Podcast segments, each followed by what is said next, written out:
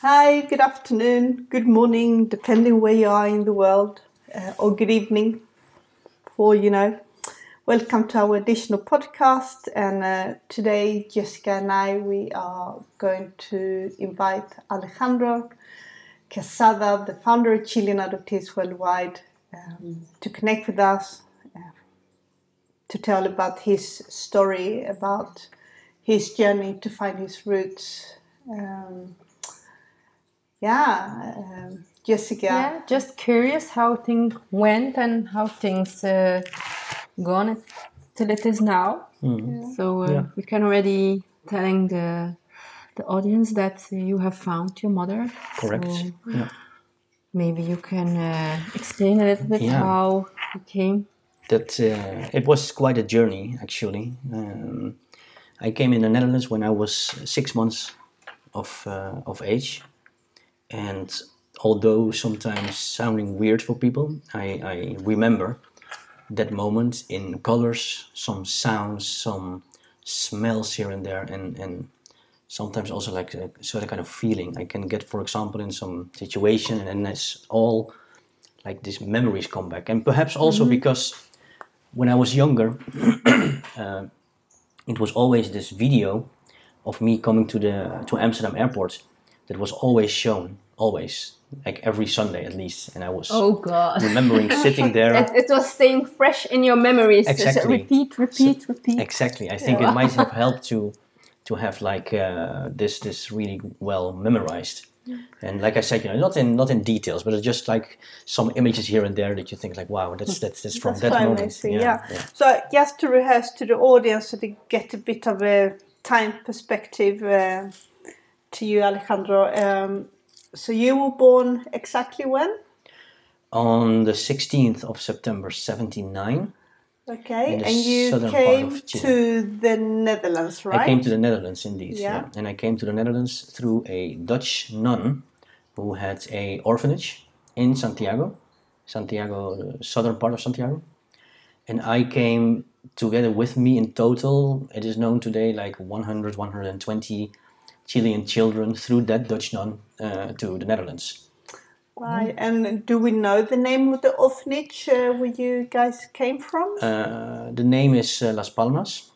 Mm. and uh, I think that many other listeners uh, can relate to uh, to this orphanage, which was in Santiago, uh, because actually we do know some of the adoptees that we work with or we we are friends with, who come from the same orphanage, right? Right, okay, So, interesting. Yeah, that's kind of interesting. Okay, so you, you, you came to the Netherlands. You said you were about six months old, and uh, you you just explained that you have uh, sort of memories uh, out of this journey. How was your youth? I mean, where, where did you grow up in the Netherlands? We all know it is a small country, right? Yeah. But uh, Yeah. in its own right, it has its quirky corners. Mhm.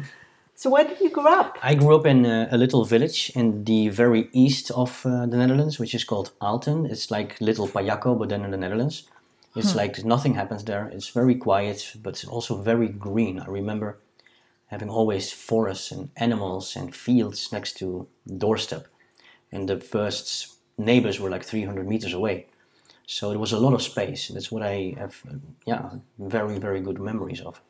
But um, yeah, I, I have to say, my youth, like I said, is not not something that went very wrong or something. It was just growing up was just between uh, uh, within a family where I had an older brother and an older sister who were the biological uh, children of my adoptive parents. And with them from the very start that I came, I was their little brother. And yeah, the only difference is, of course, that I came with an airplane and and and they did not but yeah it was very well integrated in that in that family but uh, yeah things at a certain moment did take a little bit of a turn Okay. yeah So before we go into that little bit of moment when things took a turn, can you explain a bit how your youth was? How, how do you remember it? I mean, when when when do you recall your first memory? I, I can imagine if it's, if she's saying it was a little village. Uh, yeah, people in the village would know you. would be Yeah. you would be like famous one. You you Yeah, was the yeah. little baby who came far From from, another Chile country, and yeah. everybody was wow and uh, baby he's yeah, because in this little village I was the first person with these characteristics, like very black hair and dark eyes and darker skin than the other people. Uh, which actually, like you said, it was well known that this family adopted a child, and it, I think I was like already like like six or seven or something. That there was another like child from a foreign country in the same village because of adoption yeah. but that took uh, that took uh, a couple of years because um, it was not adapted, known. It was yeah. not known this this whole And also the people in Holland are really blonde and the skin is really, yeah, really white, and, uh, white yeah, and yeah, blue eyes. That's Mm, typical people from Yeah. Holland. Really, Yeah, yeah, yeah, and it was uh, I was a little uh, yeah looking different than the rest. However, I have to say, um, within my journey, within my youth, that actually has never been a, a situation. It was never an issue. It was never been seen like that. I mean, it was perhaps seen, but it was never never made an issue about. I mean, it was just yeah, okay. yeah. you know, they yeah. knew when it was like Yeah, it was and it was all fine. Yeah, yeah.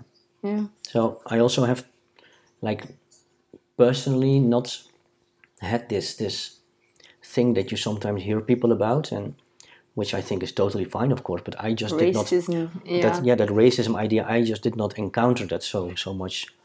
And it's not to say mm. that it, I didn't encounter it at all. It's just that I think I also not, did not make that much of a big deal out of it. You know, it's I I, I was always thinking like yeah, I don't, whatever. You know. yeah, yeah.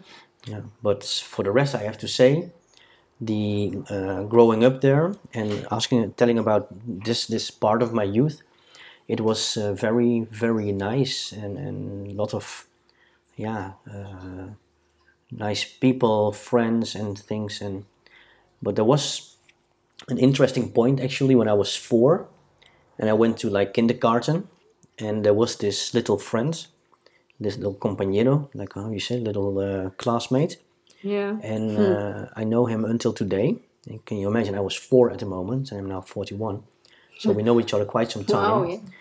And uh, he was the one because it was summer and you had like short sleeves, and he was the one sitting next to me and actually making this point, as in he was encountering this idea because we were sitting in a circle and he was sitting next to me, and I said like, "Hey, hey, your your skin is much darker than mine." Huh. I said, "Why is that?" Yeah, I don't know. No clue. I don't know. Yeah. Yeah, have no clue. are a little, But it was- honest but it was- right? For It- child yeah, but it was so interesting. Yeah, it was yeah. nothing to do. and Again, I mean, we were four. Uh, we have actually the same age, more or less. He's, I think, two weeks older than I am. But it was so interesting to just having that as an interesting thing, item. Like, wow, yeah, you have a point. And I also remember now I think about it, that there was always like, uh, I'm, not, I'm not sure if it was him only or other people also, that then came to me like, uh, yeah, but I'm, now I'm also very brown. Maybe I'm browner than you, but I usually won it from them Competition of the yeah, but it was it was very it was really nice. They, they Yeah. found it really interesting because I was really having a different color, and until today my color is like a little bit more darker than Children. than than than yeah the also other people in Chile. You know, some people in Chile can be very white also light skinned, yeah. light yeah. skins yeah yeah but um, and that that made a little bit of a mark uh, in in life because I went back home and I remember that I was coming home and I asked my adoptive mother like you know at, at, today there was the situation as in you know and I was asked why my skin is darker and she said oh okay yeah that's that's interesting so she took me to the living room and the end of the living room we had quite a big living room there was like a closet and there was a little thing hanging up the wall and Where, where's this little thing? this is like a little like a I don't know how you like it's been stitched with colors and it was like a puppet stitched in it with a tree and the puppet had a balloon and on the top was letters that I later understood that it said Chile. But I couldn't write I couldn't read when I was four Yeah, when I was No, going no, to no, no. kindergarten. So it was like an art, An art handmade, handi- hand- uh, uh, sort of handicraft. carved- Souvenir. handicraft souvenir like Yeah. thing yeah Okay, exactly okay, and that was hanging next to, uh, up, up the wall and like i said you know i was four so i couldn't read So there was like these things, and later I understood that it said Chile. But there was this colorful thing, and my, my, my mother explained me that I came from a country that was called Chile. And she also explained me that uh, I had another mother, and that I had um, come here to the Netherlands because uh, she could not take care of me, and that I was also from the southern part of Chile, and that I was from an indigenous peoples Okay, so group. So there was a couple of things that came to me that stitched was like stuck in my head as an okay, I have a different mother. I come from a country called Chile, far, far away, and I am from indigenous peoples. And indigenous group. yeah, and it was actually like a mark points in in life when I start to understand that there is in a certain way a difference. So then also the first questions came about, and mm-hmm. questions more as mm-hmm. in, but what is it then that my mother did not uh, could could not take care of me? There was always this big question mark. But during the years after that, like when I was like five, six, seven, eight, it was not even like a big deal, but it was present. It was no. You know, Yeah. sometimes when there were more, because after that there were also like more people adopted from other countries, like Colombia we had, from Yeah, Brazil yeah. we knew people, from Sri Lanka we knew people. Well, today those are countries that, eh, but can you imagine? I mean, I was that young and I already knew in the village where I lived people from those three countries. And when you then talk to someone like that, you would look for each other also because you know that you are looking also different than the others, than the Dutch yeah, people. yeah. So you start to to to to speak with each other, and then there comes this idea: where do you come from? And then there was one person said like, yeah, I come from Brazil, and the other one said like, where do you come from? Yeah, I come from Chile. And then you have this Yeah. idea of like where you start to to like identify yourself with. I'm not sure if that's the right word for it, but it's like it's all of a sudden it gets to the more to the surface, and then it was like uh, it was all fine, but there was also a situation which was kind of remarkable when I was eight, approximately. My Dutch brother was 12. And this is something that made a real change within the whole uh, situation at home, also. Uh, because they were biological children of my parents, and I was not. But yeah, you, you just don't see that difference anymore. Yeah, if you are little. If you're little and you're same, integrated and it's just yeah. years and years living together and growing up with each other, you just don't see that difference.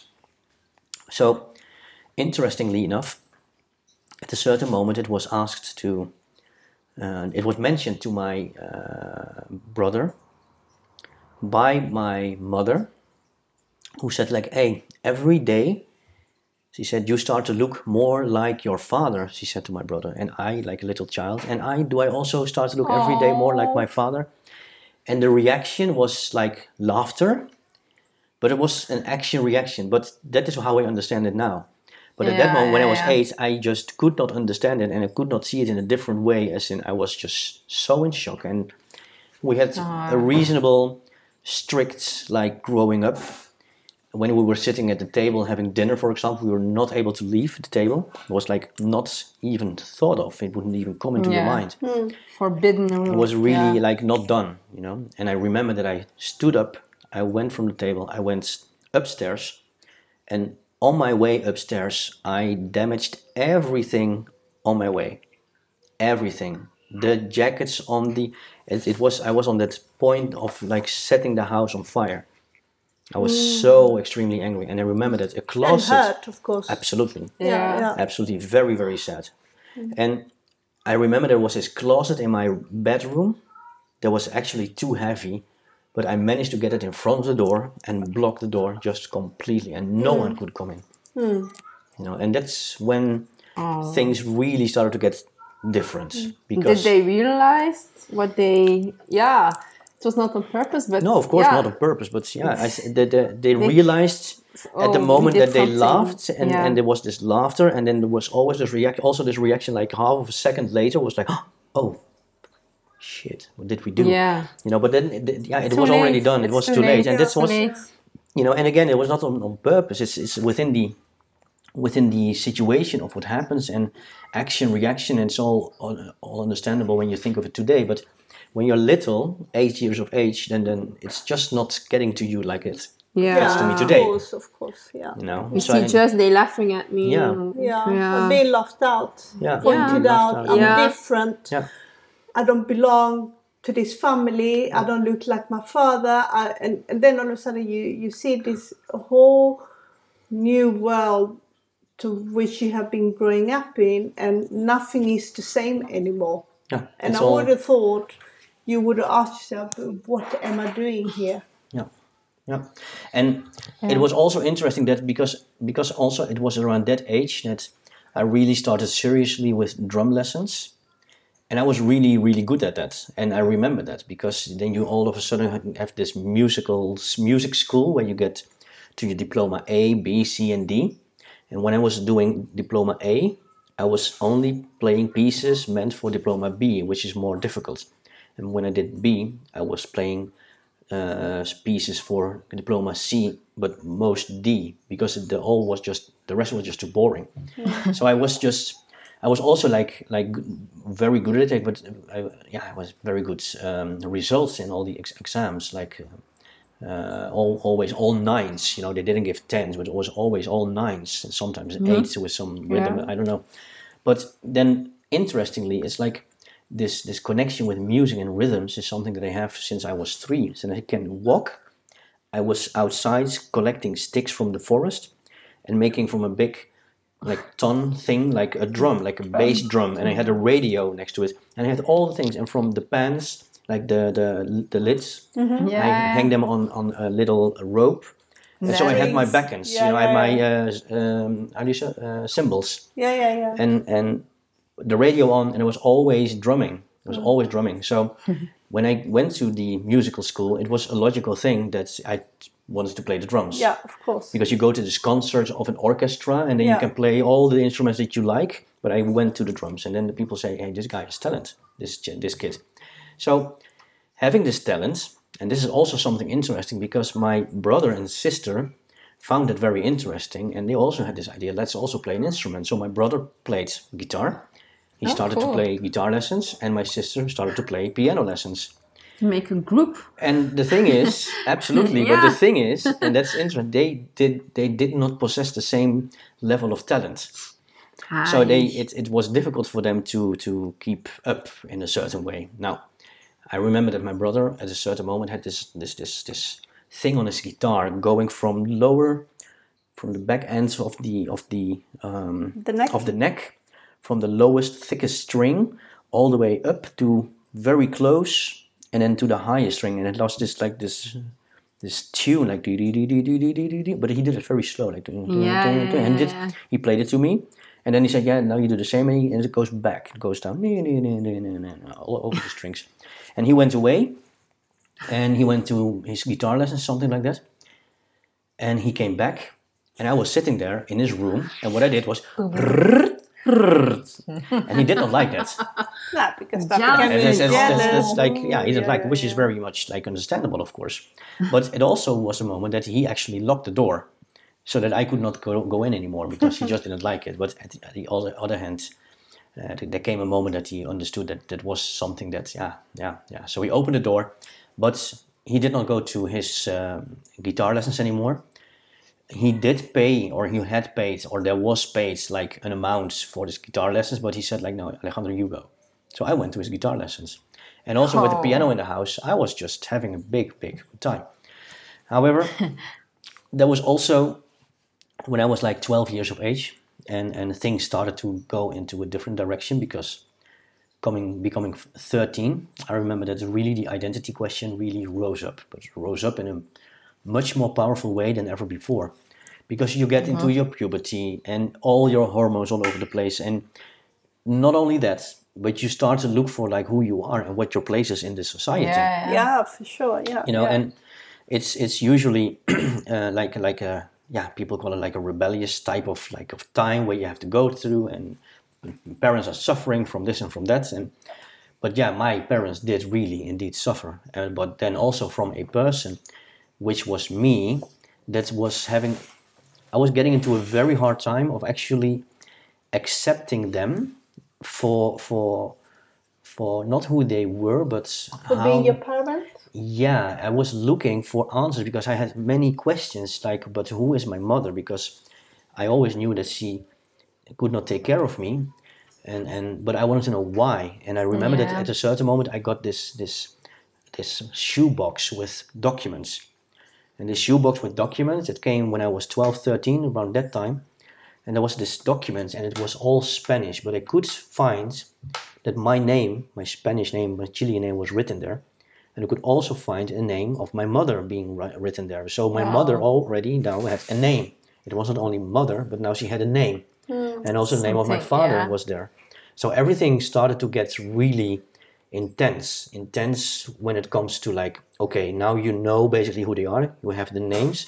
Now what can we do? Can we find them? Can, Yeah, yeah. questions do i have brothers where do, does my talent for music come from where uh, do i look like one of them but most likely um, uh, mostly it was the question that i had because i did not want necessarily need to be the, the youngest one you know Yeah. and i was thinking like maybe i also have little brother you Yeah, know? yeah, that yeah. would Maybe be I'm the oldest one. It Yeah. could be. Yeah. Well, little did I know, but anyway, um, this this is where something uh, very interesting happened because the more information I got, the more like lost I felt. I'm not sure if that is a good word, but I felt more like um, like not able to connect with these people that I found the names of in these documents, and I found a lot of documents. But that document, which today we know as the the, the document of the ju- judge, you know, where it says that this person Yeah. goes to, huh?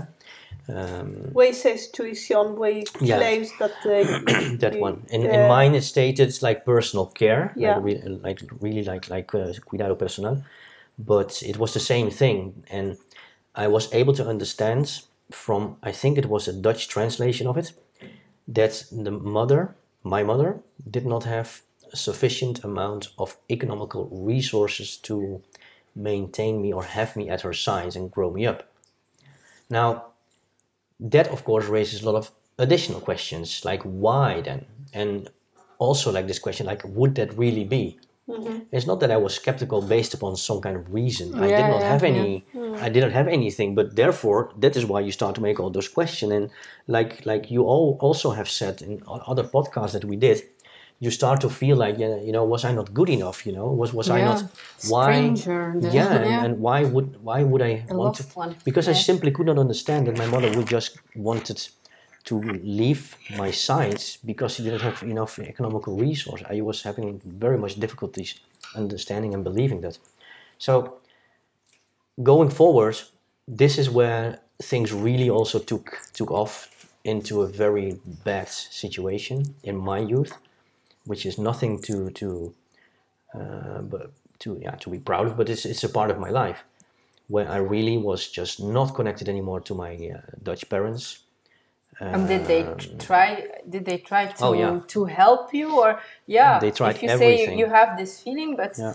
could you communicate with them, or are they ask? Were they asking you questions? It's- it- But it yeah, yeah, we- no, it is- Yeah, it's just like you gave Yeah. your your kid from 12, 13 year here. You have your file. Uh, yeah. you can check They on it. did a lot Yeah, but to help me and get me into like this idea of understanding that you know um, I, I remember that my uh, Dutch mother many times said to me when I was already laying in bed and I was crying for example that she came to me and she said like yeah but you're not any different and for me it's just like you're coming from my belly but I then was thinking like a little bit like, a little kid but you, you know as, you know we, we both know that it's not like that you know and- Yeah. and, that is like this facts. Their facts are. and, and the facts yeah. are also something for her and also for my Dutch father uh, that they, they could not find anything else to, to help me with this. And that is when you really got like this disconnection going on where I did not accept them anymore in my life. And every time when I was coming home, I was just disconnected and I was not going to school anymore when I was uh, 14, 15. And I didn't, I didn't go, I didn't go to school. I just did not go. So where did where Yeah. did you spend your time? I was always outside. uh, smoking weed all over the place, uh, waiting for other people to return from their classes and then uh, chill out with them and everything. Everything that, that yeah. yeah, and it was really like a difficult time because uh, it went so far that, for example, I would not come home at night, and then sometimes I was sleeping over with friends, but there was also sometimes that I was feeling so lonely and so bad that I just crawled into the. It was winter, and I crawled then into the bank where you get your money from the Yeah, from yeah. the wall, and inside is kind of warm, and I was sitting there, not even sleeping, but just sitting there through the night, because I didn't want to go home. And that was really damaging. That's really something that, and, and I also cannot under, uh, cannot cannot say for me today or for anyone else that might have felt the same things or have gotten through the same t- items. Like, yeah, what is it then that that's that you want or that that one thinks like uh, could have done better? The thing is that there was no experience on this field with, for for people who were adopted because we were like the people who were like the first generation who was adopted so there were no experience there was no reflection To share your experience Yeah. or somebody who And could also that. help you exactly from yeah, we can do this or we can do that. So yeah. yeah yeah so there was there was nothing like that so and yeah if i feel lost and i feel lonely and i feel dis- disconnected and i rather passed away instead of like continuing which i in, indeed at a certain moment when i was younger uh, like 15 i actually tried and i did that in order to just like okay trains in the netherlands go 140 kilometers an hour this will one big bang you don't even feel it and it's over with. And that is something if you get to that point then you're really really lost. And there is very it's very difficult then to get out of it and see the sunshine At the Yeah. end of Yeah. the tunnel, yeah. Yeah. yeah, absolutely it's very difficult and the thing what happens then what happened then is that uh, when i came home for example it was usually um, i had this like this closet uh, uh, blocked or i had the, something blocked that i that no one could go into my room and i sometimes even went through the through the roof uh, climbing into my room and then early in the morning i went to do the papers newspapers bringing around and i was having like an early job in the morning and then uh, i didn't come home and i came Was home the, in, were, in the were your parents ever looking for you? yeah of yeah, I was just wondering. of course oh my God. absolutely Yeah. absolutely Me and I, like And it I am it was- parent today, I would go nuts. yeah it was, it was really Wow. damaging for them i mean Yeah. make no mistake about it i mean that's but that was not something of my concern at that moment Of course not. Yeah. But the thing is, like today we are all parents, and then you think like, my God, but wha- how it how must be awful. how really. how would that, how has that been for them? And I can tell you that uh, there was many times, for example, that it's really got into like almost fist fights when it comes to like, no, you have to do this, you have to do that, and it went so bad at a certain moment. There was really really violence going on, but really bad violence. Until a certain moment that uh, I even took the time, I took a moment that it was like it was so onto me, and I was just trying to go out, and it was all these fingers pointing at me, and you, and you, and you, and all the things that I do did wrong. People thinking that I'm rebellious. Fuck, I'm just a person who's looking for his identity. Yeah, That's what it is. Struggle But no one knew, and I also didn't know. Yeah, yeah, yeah. You know, and I felt so disconnected, and, and I, I did indeed, at a certain moment, uh, threaten uh, my, my Dutch father with, with death and, and a knife, and you name it. And that situation was something that I think, like the, the, the punishment that I have for that is that I will never ever remember or uh, forget his face at that moment. Yeah. And although he is not with us anymore, uh, we have been able to also put this in, in, in a place and, and just it's it's okay, you know, but it has been a long time. Uh, and even today, that, that face I will never forget. you know, Yeah. But yeah. that was that situation, that was that moment of despair and wanting to go.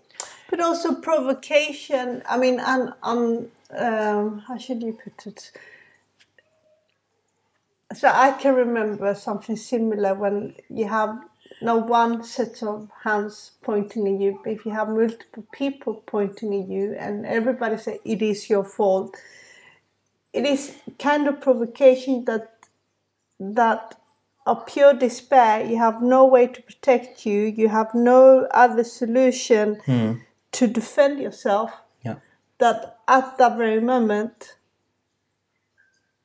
you could not have thought of not doing anything different. Yeah, you have to mark your own It's- it's, uh, territorium here and no further. It's exactly Sur- that. Survival It's a mode. survival mode. Yeah, Yeah, yeah. Yeah. I, I, yeah. Yeah, and I, I do believe Self-protection. Yeah, and I do believe that I did. I would never have stabbed anyone or him in this in this situation, but it was really like making a point. I said, okay, I'm now going out of here because I already mentioned that I'm going out of here, but now I'm going out of here. And you're not going to stand in my way because too close. Then yes, of course, Something will happen. then yeah. something will happen. I cannot stand in for myself. So there came a situation, of course, time, long time with psychologists. Psychologists, like more or less, like okay, if it's not going to be in psychologist, you're going to be into uh, like an internalship in in like like youth uh, situation and Yeah, yeah, locked up, basically. So I played with that, and it was okay uh, because at least I was still having a certain type of freedom. But the most psychologists that came along were actually the same type of people that were pointing with fingers that the thing that I did was not okay. And I was thinking, like, but yeah, I, I, I know that, but that's basically not Yeah. helping at all. Um, but it came so far that I just decided not to talk. Just completely hmm. not. And there were these hmm. sessions going on, hours going past, and another hour, not, not just not talking. And if I did talk, I managed to make it that way. And a certain moment, there was this psychologist asking my parents, and this is something that I heard like a couple of years ago only from my mother. Then we were reflecting on these times. That the psychologist was telling like, but there's nothing wrong with this guy. Maybe you are the problem. You know, so that's really like the world upside down simply because they had also no clue whatsoever. Yeah, they were not informed. They yeah No. they And then The question is, uh, sorry to break it, it makes me think, uh, because we are in, in a way the first generation of adoptees, right? And we're all coming into our, let's say, 35 plus, at least 40 plus. And it makes me wonder how many of us, no matter which part of the world you, you, you came or you are from, I mean, we talk about thousands and thousands, in fact, 10, more than ten thousands, hundred thousands of adoptees. Makes me wonder how many of us have not felt or been in this situation. hmm, I cannot possibly think that there has been a adoptee who have not somehow struggled somehow, yeah. somehow with their identity Yeah. in the sense of uh, like we know today. And for all in those days this kind of help did not exist in the first place. Like they didn't have the knowledge. Today we know better but so sorry to interrupt you there alejandro. The, but, But yeah, uh, this is a good point. It's a yeah. good reflection point, in, indeed, because we also know that there's adoptees that uh, have just uh, they're just happy with being adopted, and that's totally fine. It's just their own decision. But even so, I, I just can't help it to sometimes then think like, yeah, but is that really really so, or is it in order to then perhaps know, knowing that what is coming or could come your path is going to be so difficult that you simply choose to go the easy. I, I just can't tell that for other people. Hmm. I can only tell about my history, hmm. where I see that for me personally it was difficult. It was different. Yeah, I, I felt also different then, but simply, I was just looking for my identity, hmm. and that's the only thing how I can relate to that to that Yeah. situation and how that was not uh, looked into, and it was only looked into after a while when there was another psychologist, like a, a like a little bit of an like older, more experienced lady. and I'm not sure if it was because of she was a lady and she was more friendly and open and more easy. She had a lot of patience. And at a certain moment, yeah, long story short, uh, I opened up with her, hmm. and because we were actually in, in, in the back corner of the Netherlands where nothing happens, hmm. let alone that these type of situations were common, hmm. with not even make people were not even making psychologists were not even making this this connection yet with the adoption, yeah hmm. yeah. And it was only because in that area of the Netherlands it was just not common of, of adoptees. Mm-hmm. Mm-hmm. Yeah. And and she all, all of a sudden had to go or all of a sudden she had to go to have new, like classes with uh, new knowledge within the psychology world in Amsterdam. Now, Amsterdam is where everything happens. That's like the big uh, capital, Rotterdam, uh, The Hague, and you name it. And apparently, this the situations were much more common over there. So when she came back, Wow. we had a couple of sessions, and she said, like, you know, this is very similar to what I under- have understood recently. This is coming because he is adopted. And then my Dutch parents said that if it is like that, if that could be the case, then we have to go back to Chile. And so it was arranged. But that was kind of a difficult uh, item also still because I was still so extremely like, yes, I was happy to have this this idea like, okay, let's go to Chile and Let's see go back. Yeah. But living up to that moment, Who? there was this situation that I that, that there was happening things that I have not very well memories of. But what what I do remember is that I was still not in form. and also I was getting to a point, and that is also that my adopted mother recently, like a couple of years ago, only told me that there was even a point that they were saying to me like you know if, if it's not going okay then maybe we have to cancel this this whole idea. So it was i was just on that edge walking and doing. But we went. And it was interesting because we went to connect with this dutch nun so the dutch nun was the person who got me from the southern part of chile she helped with my adoption and we had the full Yeah. confidence in the nun So she had answers. and and she she could help your family just had the answers, yeah. the other way back. To Chile. Exactly. And that moment, she was still living in uh, Chile, working in Chile in her orphanage. And her sister was living in the Netherlands doing all things administratively for this orphanage. Okay, So- that's interesting. So it was like two sisters. Two sisters dealing with, With, uh, Chilean children and their adoptions. Okay. And also, and now from a place called Las Palmas. yeah, and then Okay. also when it when it comes to like documents and registers that they have, uh, she had it all.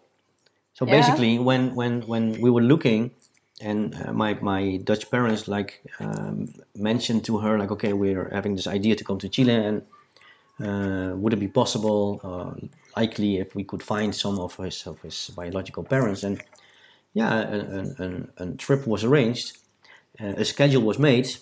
Uh, we come to Santiago and we go a little bit en route and, and see a little bit of the country. And I remember very good. I went into the airplane.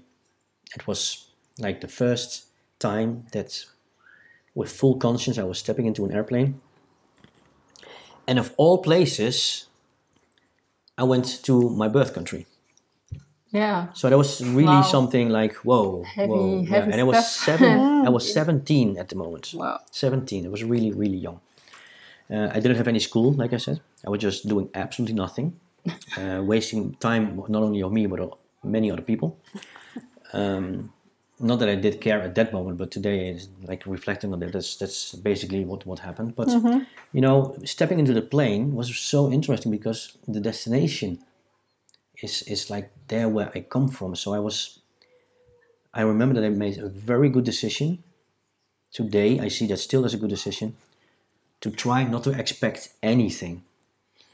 Not Yeah. even like how Yeah, would it yeah, be, how would she because I was thinking like I come basically quite damaged. I get there and if I make expectations then maybe it is not going to be like that. Hmm. And then I'm going to be damaged even more. So I was really Yeah. going Yeah. with mm-hmm. zero mind on zero, like into this whole adventure, into the airplane, being very aware of that idea. Like, don't make any expectations, because then can only be okay. Can only hmm. Yeah. go okay. But you you knew that the the sister nun arranged a meeting with your mother, so you knew you would see her. Hmm.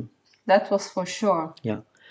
Well, that was the idea. Um, because she she made the contact. So She did yeah. make the contact, at least not for what we understood. But she made uh, she made arrangements because she had documents and she found it um, yeah I think good enough to say that it was worth the the trip to the south in order to see if uh, we could find some of my family members. But for what we knew, it was just go like that and see what we can find. Ah yeah, okay. So yeah. when I landed in, in Santiago, I very well understood like there was this this climate these colors, these smells, and it was. I will not say that the sound that it smelled like familiar, but there was still something that I was thinking like this energy and everything here is just corresponds. It's like a logical thing. What I feel, what I sense. It was very interesting. So we met up with uh, this Dutch uh, nun, and we did go to Viña del Mar, Valparaíso, uh, Palmeira. Um, where else? We went to the south. We went en route, and we went to Los Angeles, to the um, Salto de Laja. Uh, we went over Rio Bio Bio with all the explanations. And she was telling and telling and this and that. Had a lot of history and a lot of adoptees that she knew about, what she knew the history about. And it was so important that the bonds, the connection between mother and child would always be kept. Like it's the most important bond that there exists on the planet. That was always her Her motto. motto, her Yeah, point yeah, of view, and her thing, the thing that was really like a fighter for, which later became very interesting. But we will get to that in, uh, yeah, I think, looking at time, I think another podcast. But anyway, um, we went to um, to um, to the south, where we then f- looked and f- tried to find uh, my family. And I remember that we went to Fundo Los Venados, and uh, with you both, you have been there with me, Mm-hmm. Yeah, seen yeah, my yeah. birth ground. Yeah, yeah. That's where my mother would have given birth to me, which we understand. And she asked people there who were working there for a certain name and, a, and an address, but they, those people didn't know. So we went back to Paillaco. And I remember that I took some stones from the ground and I brought them with me because that was the stones of the road of the path that my mother walked Mm-hmm. to the hospital when I was born. So it was very mm-hmm. kind of symbolic. Yeah, yeah, yeah. So we went back to Paillaco and we went to a street that is called uh, Balmaceda. Mm-hmm. And within that street, there was this direction, this little house where she went to. And this little house had no one living there. And that supposedly would have been the house where my mother would live. All right, all right. But yeah. no one was there. Uh, there was only a drunk person laying in the garden, like Oh, totally dear. drunk. Yeah. And then by why I don't know, but yeah, you can call it coincidence. Personally, I don't believe in that, but yeah, that would sometimes the easiest way to explain these kind of things. She went to a house opposite to the house that she was uh, given the address for. She knocked on the door, and a little lady came out, and we were sitting in the car. And we were sitting in the car watching the nun having like a, like a conversation with this this um, person in there. And there was like a little girl, little boy next to this old lady. Like, like Oh my god. and then she came walking with this lady and those two little children towards the car. And so she asked me to come out of the car. My parents, my Dutch parents were also in the car.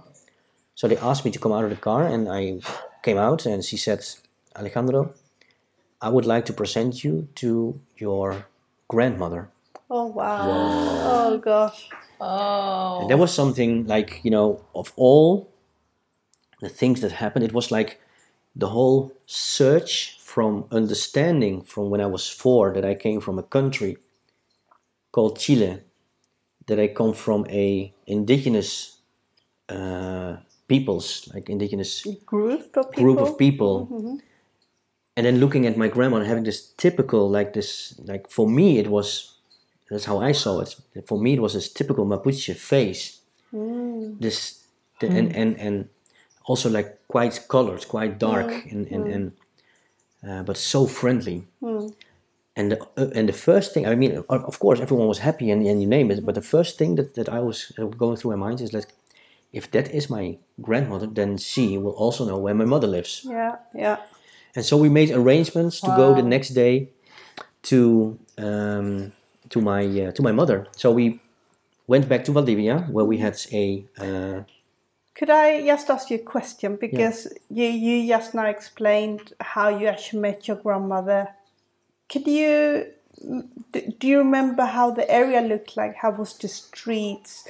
Um, it was dirt streets like you know those old there was no like uh, No. like we know it here in the Netherlands or in Belgium or in Europe. Yeah. Uh, like this, this hard. No, it was just dust, little stones. Little stone. typical Yeah. old Was it big houses, small houses? low houses. Uh, was quite warm. It was like bungalow idea, as you know it in Yeah. the Netherlands. Like Yeah, this, yeah, this idea of low houses. Uh, every house had a little fence. Yeah.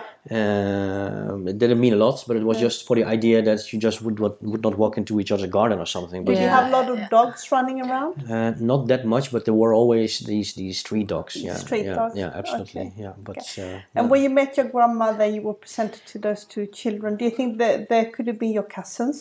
um, that it was said that they were my, co- my cousins. Yeah. I I did not did not, but we also have to remember that I.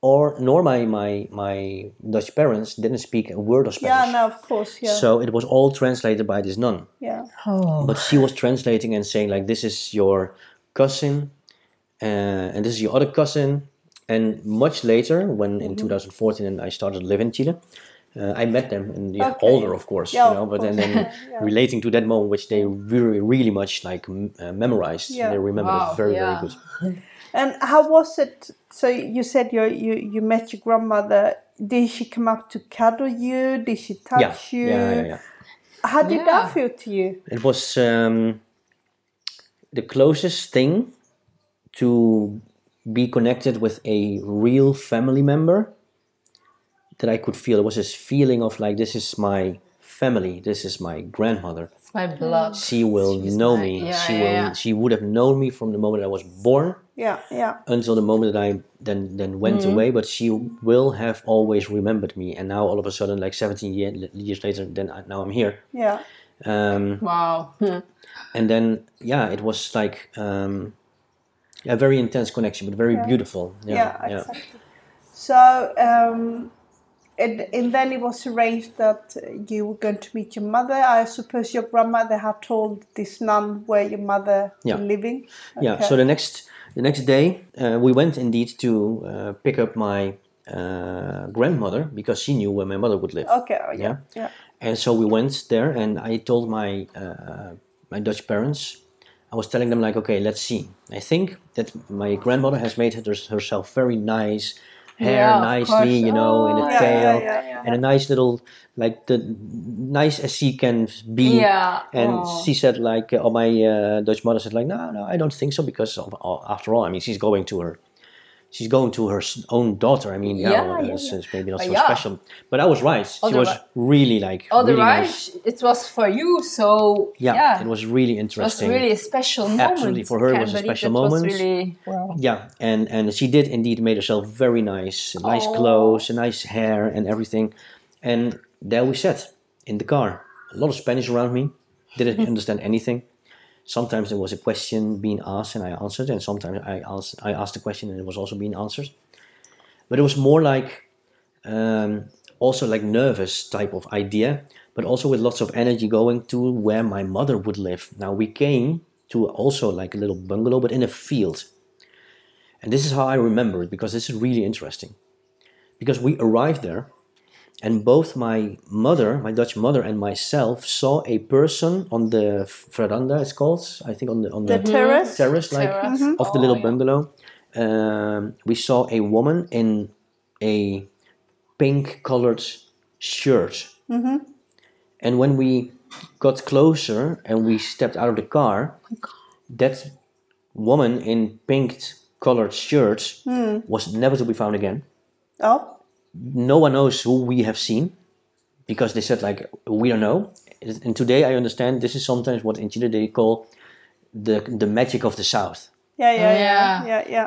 And because no one knows who we were on about, because my mother said to me, my Dutch mother said to me, like that mustn't be your mother. She said, and I, s- I s- she saw her, and I saw her. Yeah, yeah, yeah. Yeah. But these, who was that, that person, and why did not, no one else saw that person, and no one else knew? Like, no, there was no one else. Yeah, yeah, yeah. When years and years later, reflecting on that moment, no, there was no one else. Oh. And the same wow. thing happens in a certain way. Like when we were we were there, and there was uh, my mother was not there yet, But I was looking like around and like, but there's no. Where could she be then? Because she's here, but I didn't see anything. There was no bushes. It was just plain field as far as you can watch. Mm-hmm. Yeah, as we yeah, can yeah, look. yeah. But you saw the, the lady in pink dress, so I saw No, her when when we jumper, were sitting right? in the car. Yeah. Yeah, in the yeah, pink for you jumper there was somebody in the house. Yeah, you yeah. you saw actually some somebody standing Next to the there. house, yeah. So And then all of a sudden, you know, from nowhere, and I still don't know where exactly she came from, but it was a woman like coming from nothing into in, in, in towards me, and she had a totally nothing with pink. She had a black shirt on with uh, white little balls, things, tips, whatever. But she came walking to me, and it was like looking in a mirror, but then seeing the older version and the female version, but it was like a mirror. Like there's no one on this planet that can be my mother, an other person than my mother herself. That's impossible. The same thick hair, the same eyes, the same everything. Yeah. We touched each other, we embraced each other, and it was a connection. you think like this is this is this is what's this is who my mother is. Hmm. No and doubt, it was so no intense. Yeah. it was but it was also like like like she sometimes refers to as a very cold connection because you did not speak the language she says then. Yeah, and that was the true, difficulty. Yeah. so we had a lot of questions of course and i remember that i asked like where does my musical talent come from? Does anyone play a music instrument and what they said like well yeah well we do not actually have money for that but we there are people in the family that actually sing and, ah, okay, so there is some talent over there. And for the rest, it was just this connection, this moment. I remember what I was looking at when I was holding my mother into my arms for the first time. I was, look, was looking at some kind of bush. And I remember that I was already going really into photography. And I remember that I went back to the place where I was standing eh, just to make a photo of what I was looking at. Yeah, yeah, yeah. Oh yeah. yeah, just to Just to- the image. Ah, so cool. Yeah, really. Yeah. just making an image like I this is what I was looking at when I was holding my mother for the first time. It was really intense. But it was also difficult, of course, to talk to her because yeah, you don't speak the language and she didn't speak Dutch, of course. But there was no no connection point other than the nun. So there was some questions asked over here and we went in the house. I remember a lot of flies all over the place. And there was a little boy playing on the ground, one and a half years old. Who is that? That's your little brother. So I did have a little brother. Yeah. Nice, That's so nice. cool. So that was so interesting indeed. Like, uh, like, like this having this not, not a wish, but you'd think about it, and then all of a sudden you see that this little guy on the floor is your little Big brother, brother, yeah, playing with cookies with chickens around him, and the chickens wanted to have these cookies, and he said, ah, and he's always like, like screaming and things. And until today, he's very loud, but he's like the cutest guy around, absolutely. But at a certain moment, we were inside, we were giving some presents and some photos and from my youth and this and that. And it was all really, really nice. But all of a sudden, let's go, said the nun. So the atmosphere changed in the house. Not even. It was just an atmosphere as in starting to get to know each other. And from nothing, it was, let's go. She mm. decided to go. Yeah, Even not your mother. No, she did decided to go. she decided to go. How and strange and can how it be? strange Yeah. is that? Yeah. Because I was thinking like, but I just got here. Because mm. understand that from my fourth year of age, I understand that I come from this country and that there is this person who could not Oh, take care of me. And now I'm standing next to this person 13 years later of the first understanding of her. And now we have to go? Where are we going when I just got and here? why? Why Exactly. you need to go so fast? But she said Yeah. it was better. I mean, better. yeah, and but remember, we did not have any experience with finding biological family for of the first course, time, Of course. and and that is when one thinks like, well, she would know better, she will know, and so we went because we remember we had all the trust in this nun because Yeah. after all, she helped us. Yeah. So we went in the car, and I saw my mother getting smaller and smaller in the distance. And, And how did she react, a your bad- mother? Yeah. Yeah, shocked, of course. Was she crying? I mean, she, Yeah. she wouldn't be shocked all around if you think Yeah. about it. Yeah, If if your child has been declared dead and all of a sudden and he that appears, wasn't even known no for me at that at moment. the time, At the time. but time, she would have known yeah. that this is my dead son walking, coming with this nun. Only that in itself is a shock. Yeah. Then you have the language barrier, and you have all these tall, ginormous people with this nun that she would have met. And we have to understand that the nun was really like uh, dominant a dominant person. Uh, that's how we know it, and that's how we still know it. And also, um, and I want to rehearse a little bit to that point of like you know, that my mother was getting smaller and smaller, and we were going to Valdivia to have like a round trip in a ferry around some islands. What do I care about those islands? Yeah, yeah. because I was still so close. And then we went back to Santiago, and from Santiago we went into the plane, and that felt so wrong. Yeah. And then the plane could not start, could not leave because the mist was so thick. We were not allowed to, to depart. I was hmm. sitting in the airplane, crying my eyes out. Then we finally took off, and we flew over the Andes. And then on this map on the screen in front of mm-hmm. you, mm. you can actually see where you are. It wasn't even a screen in the seat in front of me. It was this, it was still the screen that was hanging in the aisle somewhere. Oh you know? yeah, yeah, yeah. Exactly, but then you can see where you are, and at the mm-hmm. moment that I saw that we were crossing the border of Argentina, I think I, I would have rather perhaps like passed away at that moment because it was so intensely sad. Yeah. It was so intensely sad, and I remember that like you know this is not finished. Hmm. This just doesn't cannot feel good. And I remember that I came back in Netherlands, Amsterdam, and I went. I made one promise. I am going back to Chile, rather next year than over ten years. But I made it my life plan to go back to Chile. But how? I didn't have any diploma, so those four years that I missed, mm-hmm. Did that in one Yeah, year, yeah, and after that I did, uh, did the Academy for Photography in the Netherlands. But that is basically, yeah, this is the this is the story of how I got to understand my my from my roots from being in that moment four years old understanding that I was from a different country eight years at the at the at the dinner table 13 going really into a difficult time 17 going back to Chile and then from Chile coming back to the Netherlands and making this very promise I am going to go back to Chile Yeah. How do you think? How long do you think this meeting was with your mother? 30 minutes 30 minutes. 30 minutes. minutes So you went there for three weeks and you got 30, 30 30 minutes. minutes yeah yeah Jesus. Sorry. Yeah, Yeah, that's that is really, like, whoa. Yeah. yeah. Wow, what a story. What a story, It's really, really Yeah. interesting just uh, to see how things yeah go if Yeah. you are in your youth. So, uh, yeah. and yeah there's a lot more next to it of course but that's for for a next, Next episode, episode. next uh, Yes. time yeah Wow. Well, thank you for sharing uh, Yes, thank uh, you. your your experience, your idea, but also the honesty about it. Because um, obviously, we're doing this to make people aware that it is okay to talk about your adoption, and that it is obviously not okay, but it is okay to have had uh, experiences that um, uh, have been less pleasant. Uh, that it is okay to talk about that. It's nothing you should be ashamed of. Um, it's creating awareness that you are not alone.